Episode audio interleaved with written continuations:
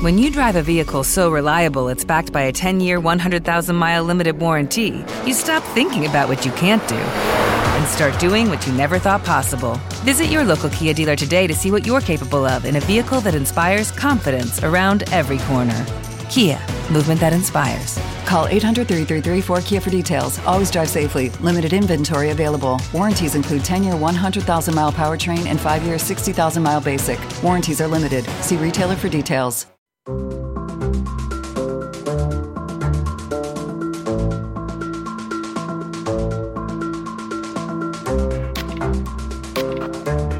En Capital Intereconomía, especial pensiones, con el patrocinio de Banco Sabadell, Renta 4 Gestora y Pensiones, Ibercaja y MyInvestor.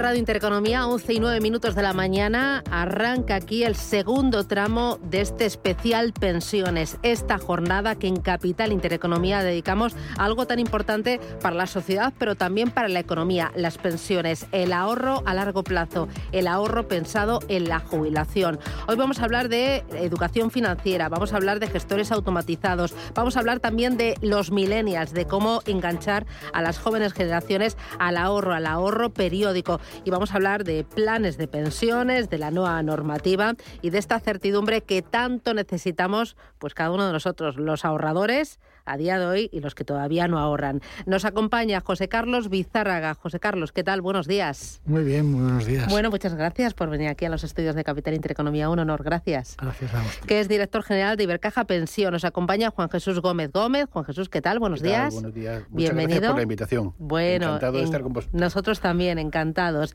Eh, que pertenece a la Dirección de Previsión, Seguros de Ahorro y Pensiones de Banco Sabadell. Y Óscar Moreno. Óscar, ¿qué tal? Buenos días. Hola, buenos días, Susana. Hacía mucho que no nos veíamos. Sí, Desde antes sí. del COVID, creo yo. Eh, yo creo que sí. Ay, sí, por ahí, por ahí. por ahí, por ahí. Que es especialista en planes de pensiones de Renta 4 Banco.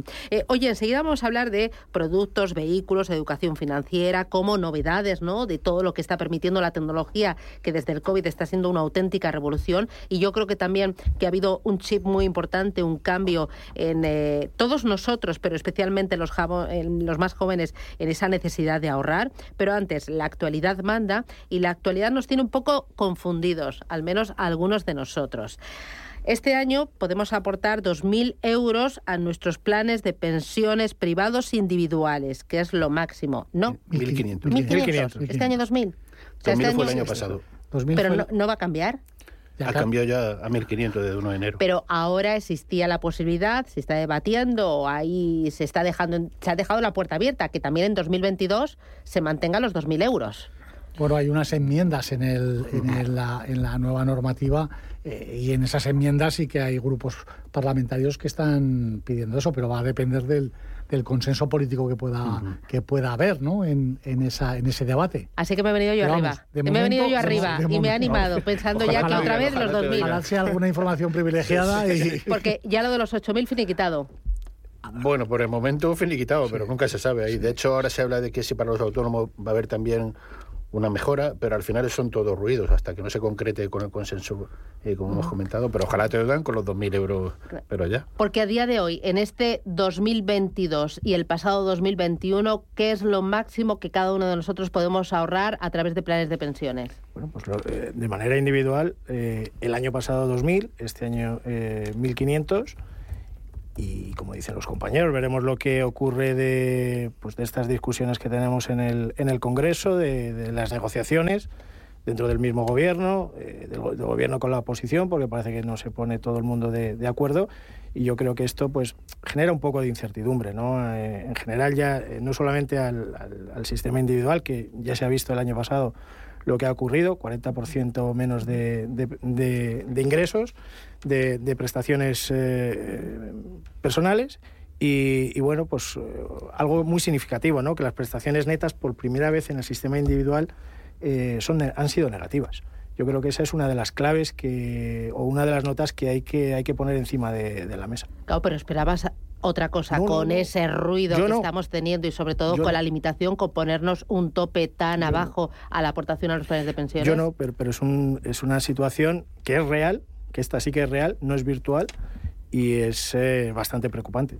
Sí, además es que desde que le han metido el enfoque fiscal, es decir, que han endemoniado un poco lo que son los planes de pensiones, diciendo, mira, esto es un instrumento pensado para gente con mucha con mucha riqueza y son los que se van a beneficiar de, planes de pensiones, cuando realmente no es así. Si te das cuenta, eh, hay muchos clientes de banca privada que no tienen planes de pensiones. ¿Por qué? Porque tienen tanto dinero que no les hace el efecto fiscal de un plan de pensiones pues, era irrisorio.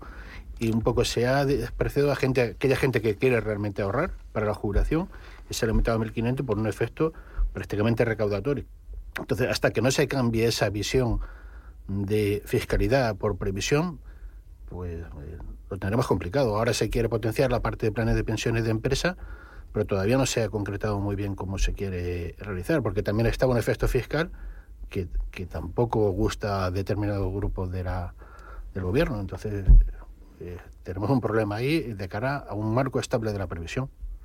Y ese marco estable de la previsión, ¿vosotros estáis notando que está mermando el interés por el vehículo plan de pensiones o está mermando en general el interés por ahorrar a largo plazo? Pues yo te diría que de momento no lo están consiguiendo. ¿vale? Sí es verdad que hemos tenido una disminución muy grande de las aportaciones, pero en línea con con la limitación de aportaciones de los que, eh, se analizamos el año pasado, de los que eh, podían aportar hasta 8.000.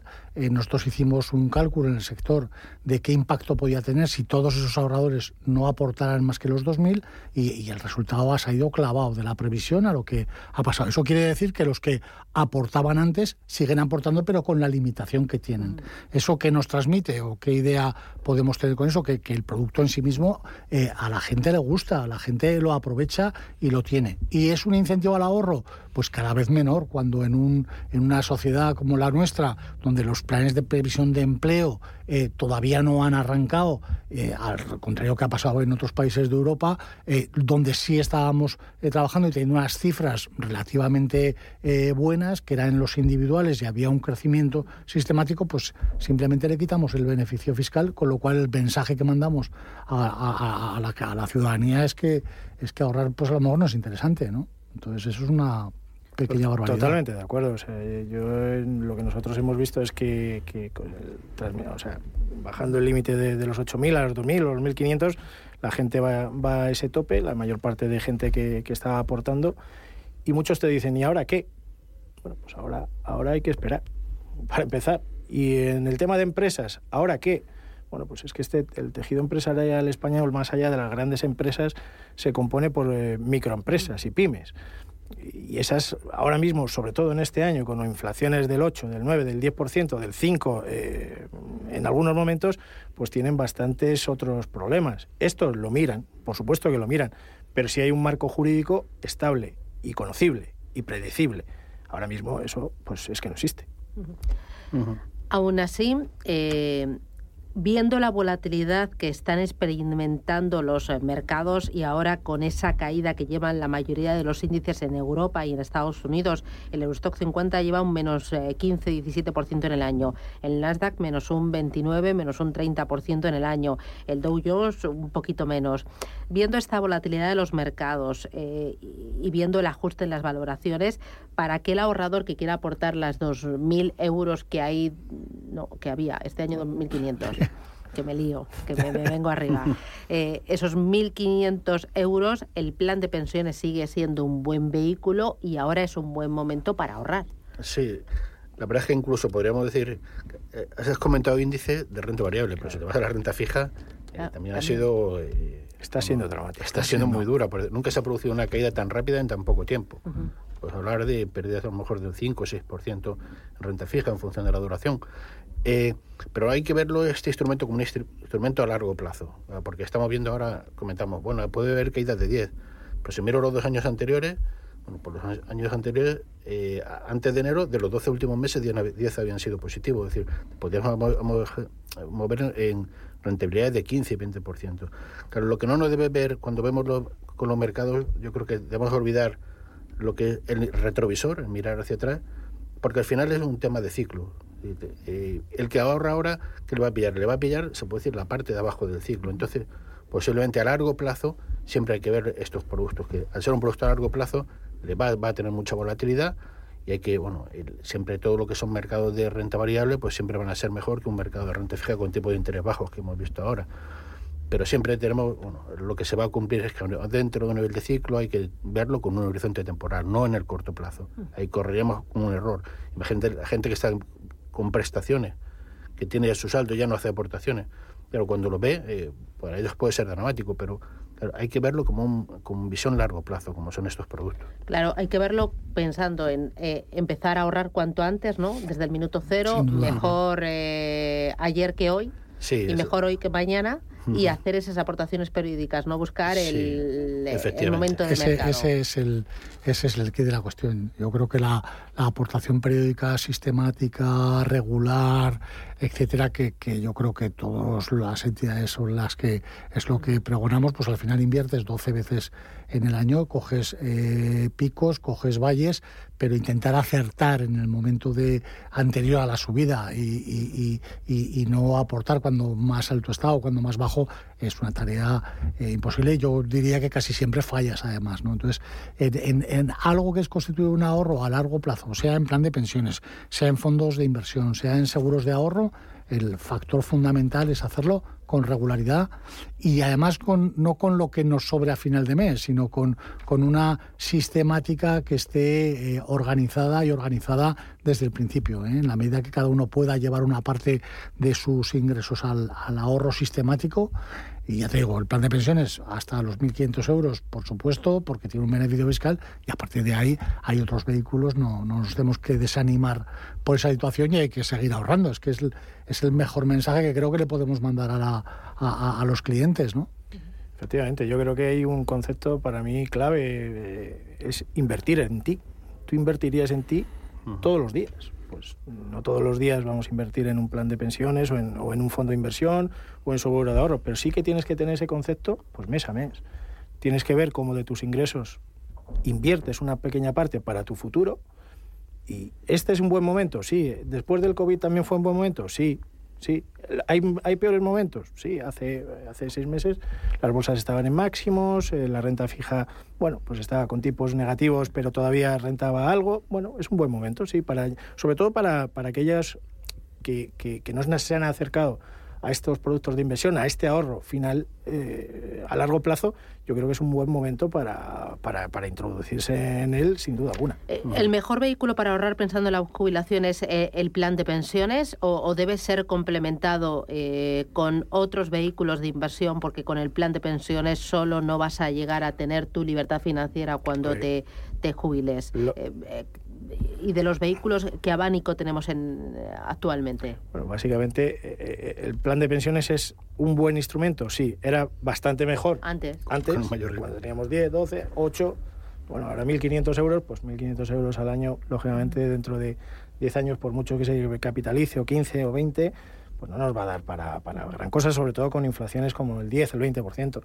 Ni aunque uno empiece con 20 años con su primer puesto de trabajo, con 26. Eh, estamos hablando de, de 1.500 euros eh, al año. Es que si lo multiplicas, enseguida ves que multiplicar, la cantidad. O sea, en 10 años, 15.000 euros. 15.000 euros. Por mucho que se revalorice un 5, un 10% de media, es que echa números. Lo, lo, ideal sería, yo creo que, hay que cuando empieces, pero Imagínate, a ver, lo ideal, vamos a empezar a soñar. Lo ideal sería empezar con tu primer puesto de trabajo. Cuando tengas tu primer salario, decir, yo cobro el salario igual que eh, pongo tanto para el móvil, para el alquiler o para las copas del fin de semana, tengo que poner tanto.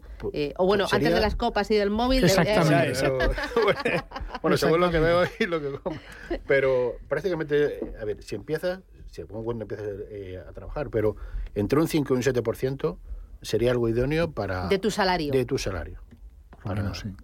para Al final, eh, eh, eh, la, gente más estudiosa, en este caso el profesor Arce, que todos le, conocemos, él habla de, de, que el aspiracional de cualquier ciudadano sería complementar en unos 300 euros la, la, la pensión.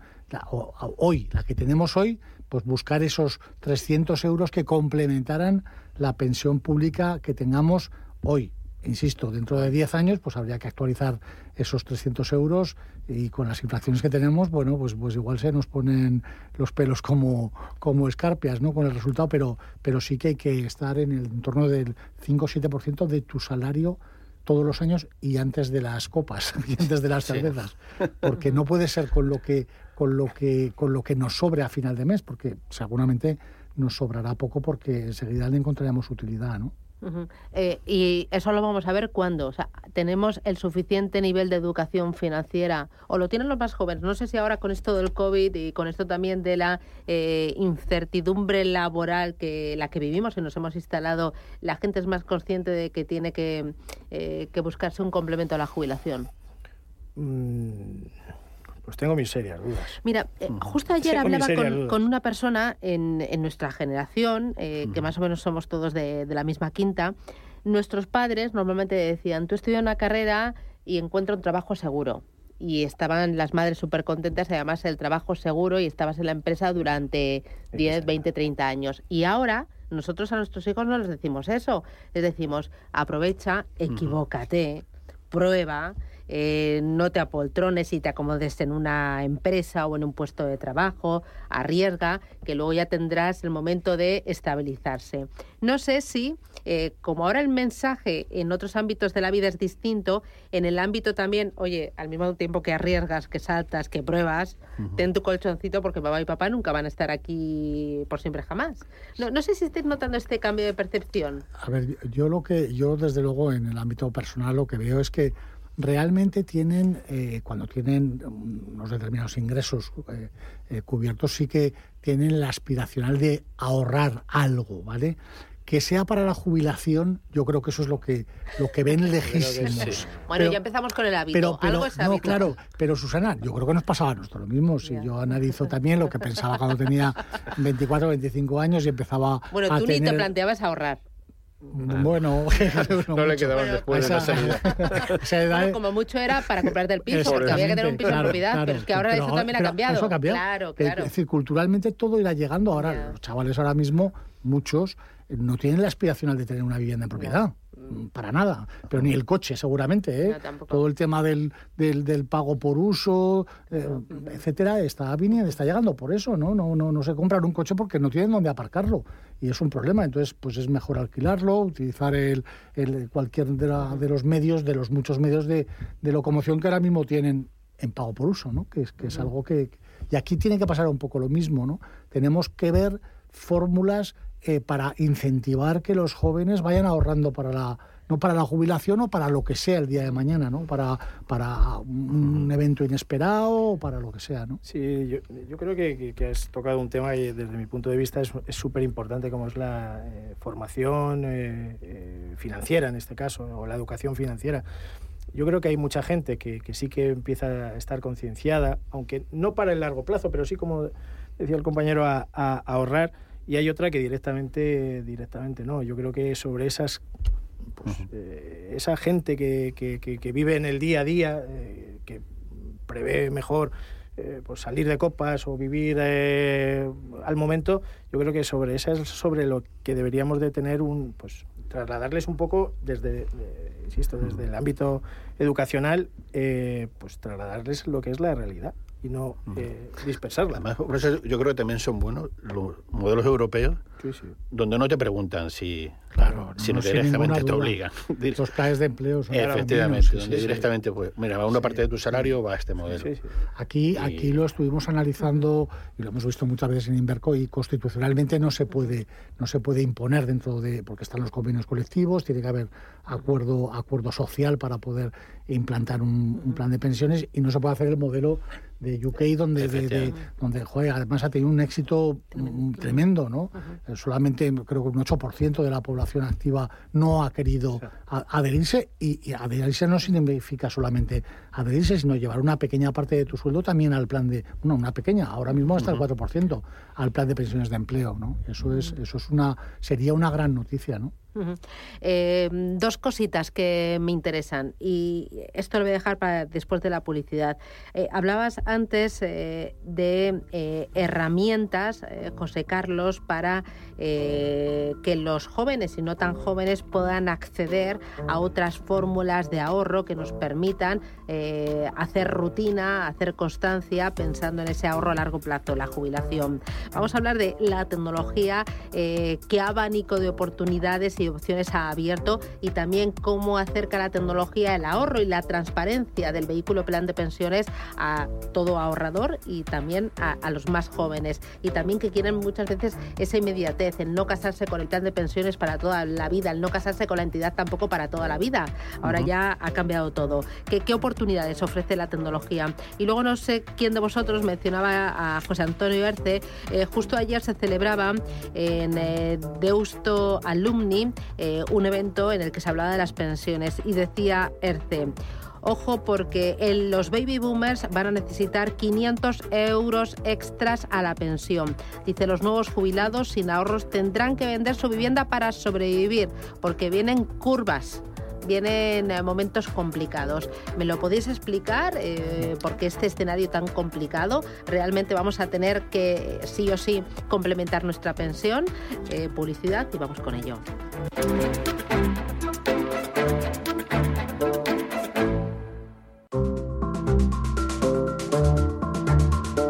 En Capital Intereconomía, especial pensiones, con el patrocinio de Banco Sabadell, Renta 4 Gestora y Pensiones, Ibercaja y MyInvestor.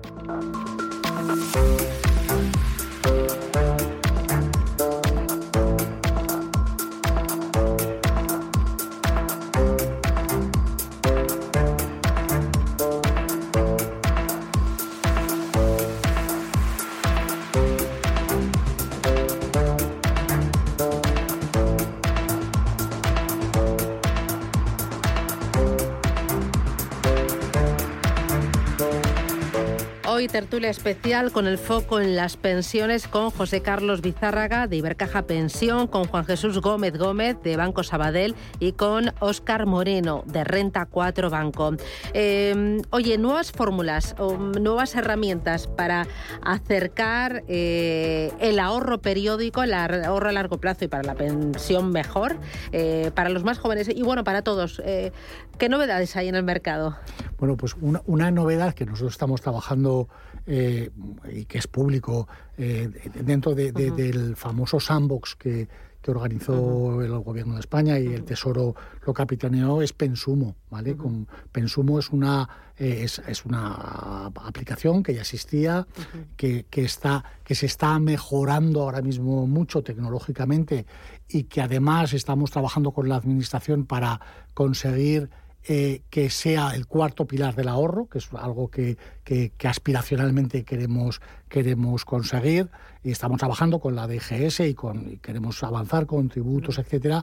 Eh, Pensumo es una herramienta en la que eh, las personas vinculan sus hábitos conductuales, sus hábitos de vida, sus hábitos de su estilo de vida, su estilo de consumo para llevar una parte de ese consumo a un plan de pensiones y muchas veces sin el esfuerzo propio, sino que sea la, propia entidad eh, la que te fidelice. Si, si pongo un ejemplo, que, está ahora mismo encima de la mesa, si Globo eh, te da un porcentaje de lo que tú le compres, eh, te lo puede dar a ti o se lo puede dar a Pensumo para que Pensumo te lo ingrese en tu plan de pensiones como, como globo puede haber muchas, muchas, eh, muchos comercios, grandes y pequeños, que cuando hagamos un consumo con ellos eh, nos pueden hacer dos cosas. Una, un redondeo de esa cantidad y lo lleven al plan de pensiones, pero también eh, esas formas de fidelizar que tienen, que en lugar de, de, ser acumulativas, no sé, pongo el ejemplo de una gasolinera, te puede dar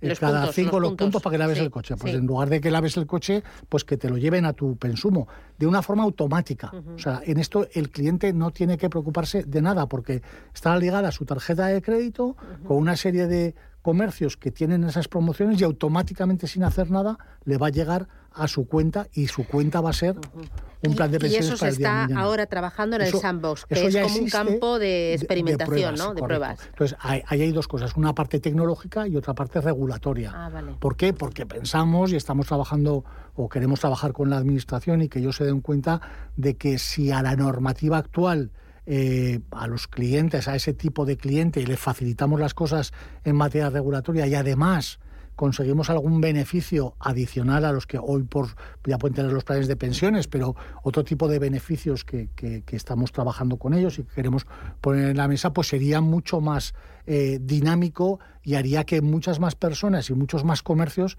se sumaran a eh, esta aplicación, con lo cual podríamos ahorrar un poco sin quererlo, ¿no?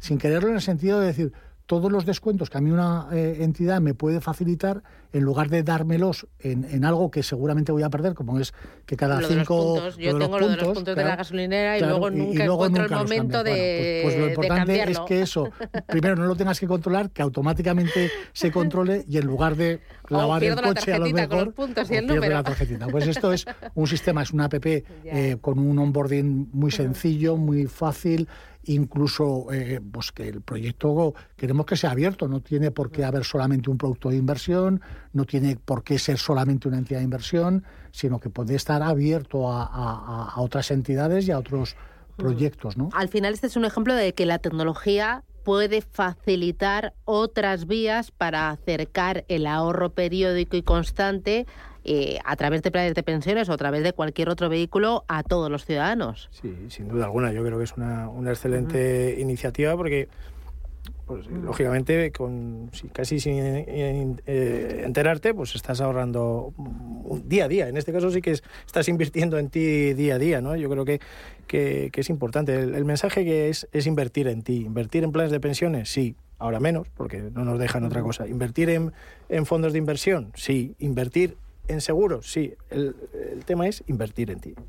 Claro, nosotros ahora lo que hemos desarrollado y eh, en versión tanto eh, en AS para móvil como en versión escritorio, para, un- son programas de reducción flexible para empresas, de tal manera que un empleado con su empresa puede pactar que parte de su salario, en vez de ir en retribución dineraria, vaya a retribución en especie a un plan de jubilación. De tal manera que no tienes por qué eh, observar el límite de los 1.500 euros y no se produce una tributación fiscal para el empleado en este momento. Es decir, consigue el mismo beneficio que un plan de pensiones sin el límite de 1.500. O sea, porque sería un plan de empleo. No, no es un plan de empleo, es un seguro de jubilación. Es un seguro de jubilación. Efectivamente, es un seguro de jubilación donde la empresa es el tomador de la póliza, que lo contrata eh, con una compañía de seguros y modifica, parte de la modificación de las condiciones laborales a través de un acuerdo eh, laboral, donde el empleado renuncia a parte de su salario eh, en retribución dineraria por parte de una aportación a un seguro. Esa aportación que te permite no pagar impuestos ahora, sino diferirlos al momento de la jubilación, como se hace con cualquier persona con, el- con el plan de pensiones. No tienes el límite de los 1.500, tienes que observar el límite de retribuciones eh, en especie, que son el 30% del salario, decir, no te puedes pasar de ahí, pero eso permite que digitalmente el empleado pueda contratar, pueda ver su plan, eh, eh, puede suspender en cualquier momento las aportaciones y tener un beneficio fiscal. La empresa en ese momento no se lo deduce, sino que se lo decidirá en su impuesto sobre sociedades cuando se perciban las prestaciones. Pero eso para la empresa no tiene ningún coste. No tiene ningún coste. Y sin embargo, para El el, empleado tiene el beneficio de que vas ahorrando. Efectivamente. eh, Y tienes el mismo efecto que un plan de pensiones sin el límite de los 1.500. fiscalmente el mismo efecto que un plan de pensiones. Efectivamente, porque cotizas también a la seguridad social como el plan de pensiones, con lo cual no va mermada tu pensión de jubilación, ni tus pensiones de fallecimiento o de, o de- o de incapacidad que pudiera generar, y lo que te permite, dentro de, a través de un acuerdo con la empresa, ir en formato de seguro, no en formato de plan de pensiones de empleo. Con lo cual tampoco supone ningún coste para la empresa y para el empleado supone un beneficio fiscal de cara a la jubilación. Y eso se lo estáis ofreciendo vosotros a las empresas. A las empresas.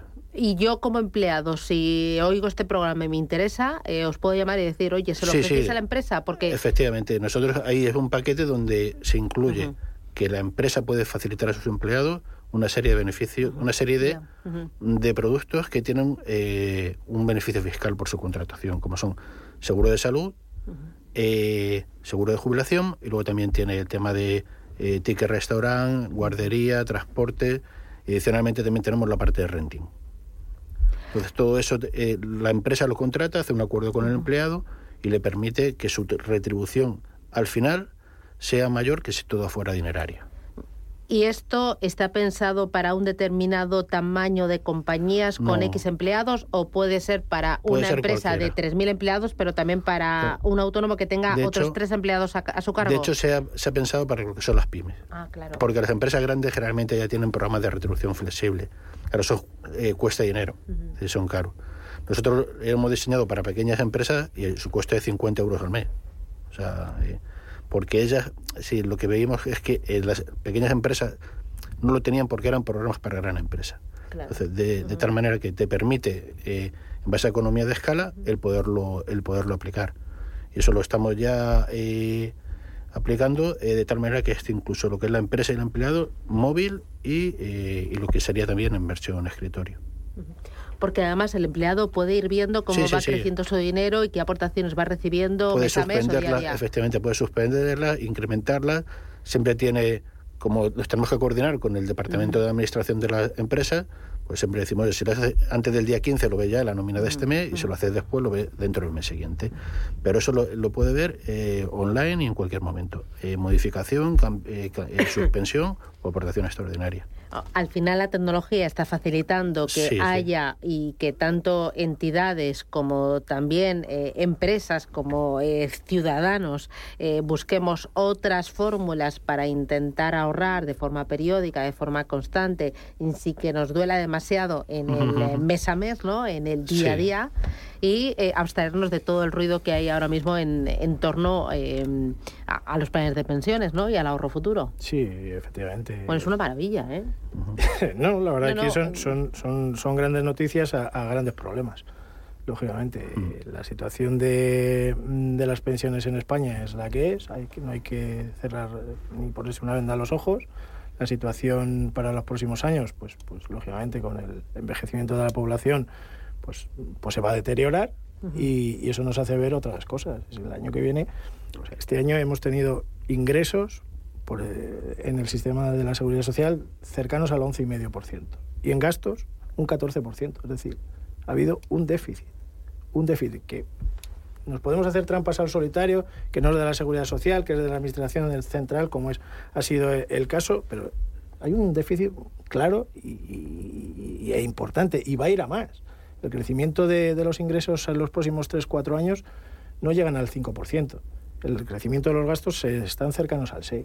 O sea, esto no, no, va a parar. Si, si no hacemos algo, desde nuestro punto de vista privado, difícilmente vamos a, tener un complemento grande en, las pensiones. Eh, hacía yo referencias a las declaraciones del profesor, de, José Antonio Erce, que decía que em, las pensiones de la seguridad social para los nacidos entre 1946 y 1964 no van a ser suficientes para su subsistencia y si no han ahorrado para la vejez tendrán que vender sus viviendas particulares el que la tenga. ¿Realmente la situación es tan dramática?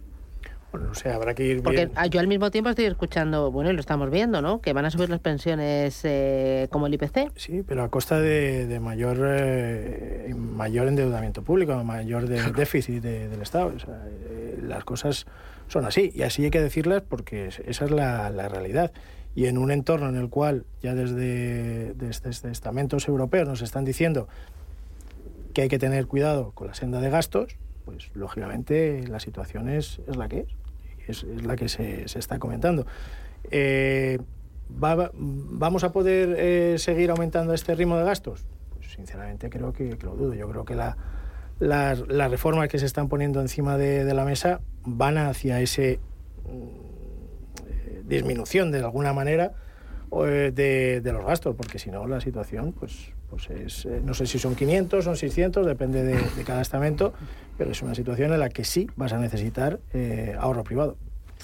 Pero yo creo que como, sociedad tampoco nos debe de asustar que, que, licuemos ese patrimonio inmobiliario. Yo creo que es volvemos un poco a lo mismo. Culturalmente tenemos que avanzar y tenemos que evolucionar pues para pensar que, que la vivienda que podían tener nuestros padres no nos llegue vía herencia, sino que realmente la disfruten ellos en vida con, con muchas de las soluciones que hay encima de la mesa, la hipoteca inversa, el alquiler de la vivienda, el proyecto de pensión. Yo creo que hay proyectos ahí muy interesantes en la industria y que van a salir todavía eh, muchos más que nos van a llevar a eso, a que, a que realmente ese patrimonio inmobiliario que, que hemos ido constituyendo y que se ha ido constituyendo, pues al final lo tengas que, lo tengas que, tengas que buscarle las vías necesarias para que te permita tener esos 500, esos 1000 euros que, hablaba José Antonio Erce, que complementen tu pensión y te permitan vivir eh, muy bien sin abandonar tu vivienda, ¿no? que es un poco la, este tipo de medidas lo que están lo que están consiguiendo este,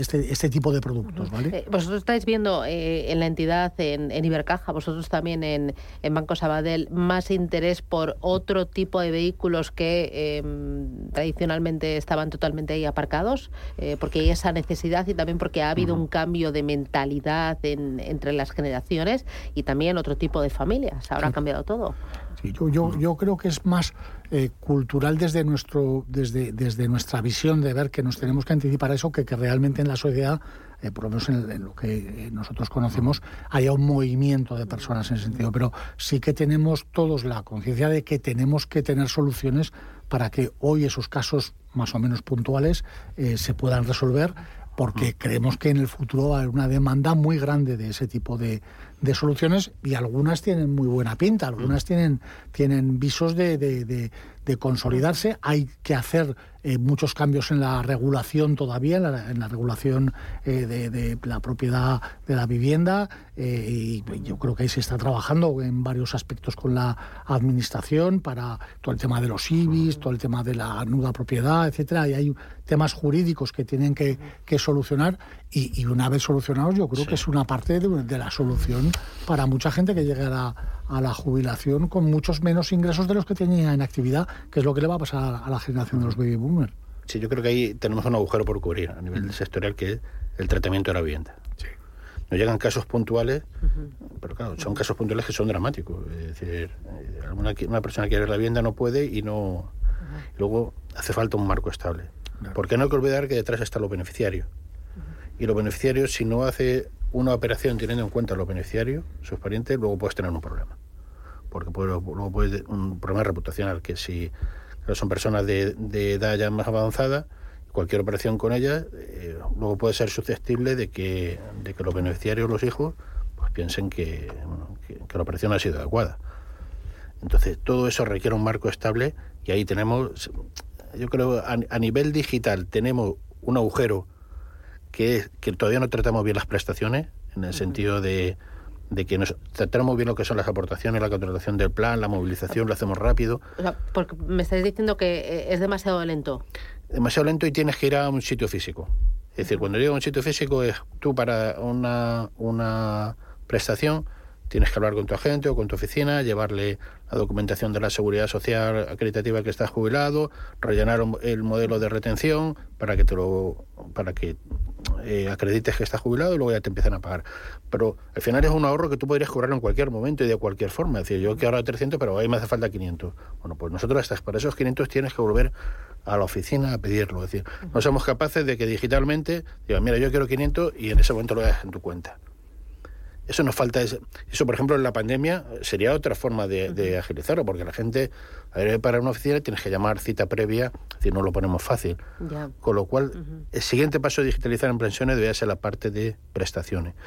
Y el siguiente paso, yo creo que de arreglar la situación financiera de la jubilación, puesto que la esperanza de vida se va a incrementar, sería el arreglar el tema de la educación de la vivienda, con un marco que fuera estable para todos. Sí, sí, sin duda alguna. Yo creo que España ha sido culturalmente un país, o es culturalmente un país muy, muy de propiedades. Cierto es que, las nuevas generaciones pues, pues, eh, se han europeizado en el sentido sobre todo del alquiler, que, que, ha ido a, más.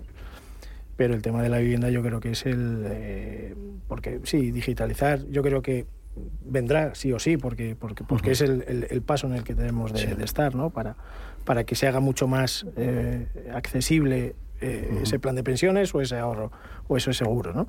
Pero en el tema de, la vivienda yo creo que es donde debemos de, mejorar bastante, pues eh, para ver en qué forma eso nos ayuda, ¿no? Al final.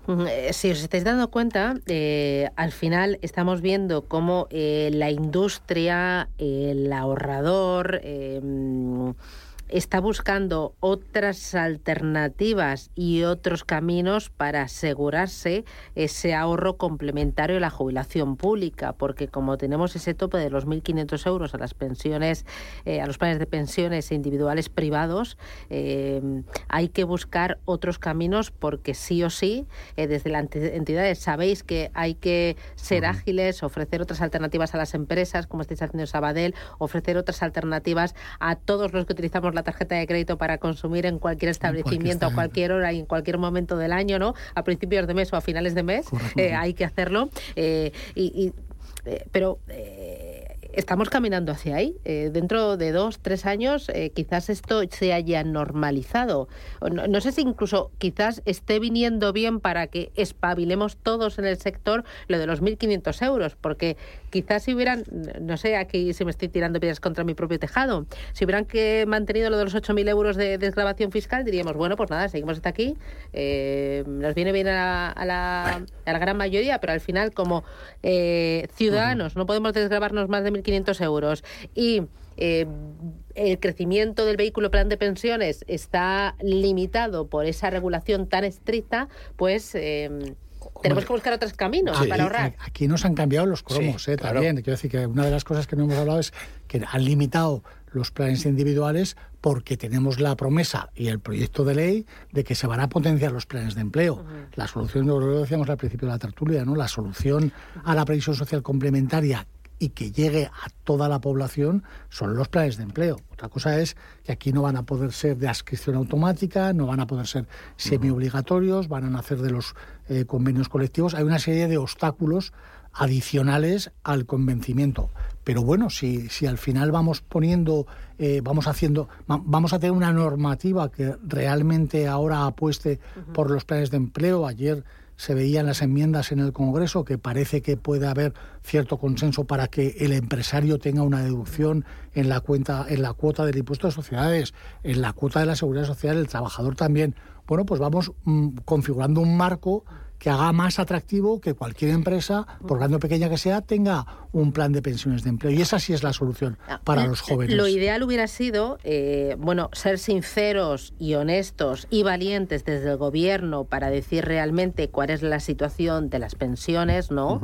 Eh, aunque sea doloroso electoralmente, pero eh, lo ideal hubiera sido potenciar los planes de empleo a tutiplén eh, para todo tipo de compañías grandes, pequeñas, para autónomos también buscar la alternativa. Y lo ideal hubiera sido además no tocar o no penalizar eh, a los planes de pensiones individuales, privados. y si al mismo tiempo buscamos otras vías de crecimiento gracias a la tecnología o gracias a otras fórmulas que permitan al trabajador aportar más para la jubilación, entonces ya estaríamos por música de violines y, a disfrutar. Pero al final lo que es fundamental es incentivar al ahorro. Bueno, y ser sincero, eh, también tomar conciencia cada uno de nosotros de nuestra responsabilidad individual que... Es que ser sincero muy difícil. Es que es, por sinceridad hoy en día cotiza... Tú has, tú has, puesto la palabra elecciones, ¿no? Efectivamente. Eh, eh, decirle, al, ciudadano lo que va a cobrar de, de, de, pensión dentro de X años cuando se jubile y, y, esta mañana lo veíamos también, o no aplicar el IPC, lo veíais en la Aunque son 10 millones de votos. Pero lo decía Inmaculada Domínguez, cada punto de inflación 1.700 millones. Mm. Estamos hablando de 15.000 millones con la previsión que tenemos de final de año. Tú ¿eh? díselo al eh, político que está en el gobierno. pero, pero eso al final hay que pagarlo. Y, Bruselas nos está diciendo que tenemos que. Que le diga a los 10 millones de pensionistas, 10 millones de votos, que les voy a recortar la pensión. Por eso es difícil la sinceridad y nos queda el factor de equidad intergeneracional. que, a ver cómo se, cómo se plantea para los y luego queda nuestra parte de responsabilidad individual. Sí, sí, esa sin duda. O sea, yo creo que esa, esa, yo creo que es la más avanzada. Es la más avanzada en, ciertas partes, sobre todo en lo que a sinceridad y realidad eh, que estamos viviendo. Es decir, tú al final ves la pirámide poblacional, los ingresos, cómo está yendo todo y, y las perspectivas que va a haber y o te espabilas o tú verás. Eh, me queda poquito tiempo. Me gustaría que cada uno de vosotros me diera eh, un mensaje, un broche de oro, un colofón a, este espacio que hemos dedicado a fomentar el ahorro, eh, a, fomentar también la responsabilidad, a hablar de otro tipo de iniciativas que estáis tomando las entidades para, para intentar solucionar y ponérselo fácil, transparente a cada uno de los ahorradores. Darme, darme un par de ideas. Empieza tú, Juanjo. A ver, eh, eh, yo, empezaría, bueno, me hubiera gustado que los 1.500 euros que ha dicho los 2.000 hubieran sido 8.000 al principio. Yo también, ¿eh? Yo también. Pero bueno, yo creo que la necesidad de tener un marco estable y promover el ahorro eh, de manera, tanto a la empresa como a la nivel individual, pueden cohabitar ambos. Y eso, concienciación yo creo que existe, y, pero necesita el promoverlo dentro de un marco estable. ¿Y existe esa concienciación más hoy que hace dos, tres años? Yo te diría que sí. Que sí. A ver, lo que la pandemia nos ha. También nos ha afectado a nivel de. No solo en la parte digital, sino en la parte de ahorro. En la parte de ahorro, que te puede venir un imprevisto y que tienes que tener un dinero acumulado. No sé si será para la jubilación o no, pero la necesidad de ahorrar, sí. Mensaje de cierre, Oscar. Necesidad de, ahorrar sí o sí, porque la realidad eh, dista bastante o dista mucho de de los mensajes poco sinceros. Y José Carlos. Lo repetimos, ahorrar, ahorrar, ahorrar. El vehículo es importante, pero, pero no es lo fundamental. Al final, por eso en manos de un buen asesor, que hagas esa planificación, eso que decía el profesor Erce, cómo consigo esos 500 euros dentro de 15 años, de 20 años, y voy a planificar cuál es la hoja de ruta que tengo que llevar. Vehículos hay. Es una pena que, que, que no tengamos a los planes de pensiones con una deducción mayor, pero hay otros muchos vehículos que son muy, muy aptos para poder llegar a, esa jubilación con, eso, con ese complemento. Ahorrar. Eh, ahorrar. Les invito a todos ustedes a volver a escuchar la tertulia. Ahorrar partido a partido. Los, audios en el podcast porque es, es muy importante. Ese ahorro constante periódico es del minuto cero. José Carlos Bizárraga desde Ibercaja Pensión, Juan Jesús Gómez Gómez desde Banco Sabadell y Óscar Moreno desde Renta 4 Banco. Un placer e enhorabuena y a seguir sembrando y predicando que esto queda. Esto es como con los Es un apostolado. Muchísimas gracias. Luego ya cuando maduramos nos damos cuenta. Sí, sí. Gracias, un placer. Señores, nos vamos. Hasta mañana a las 7. Adiós. En Capital Intereconomía, especial pensiones, con el patrocinio de Banco Sabadell, Renta 4 Gestora y Pensiones, Ibercaja y MyInvestor.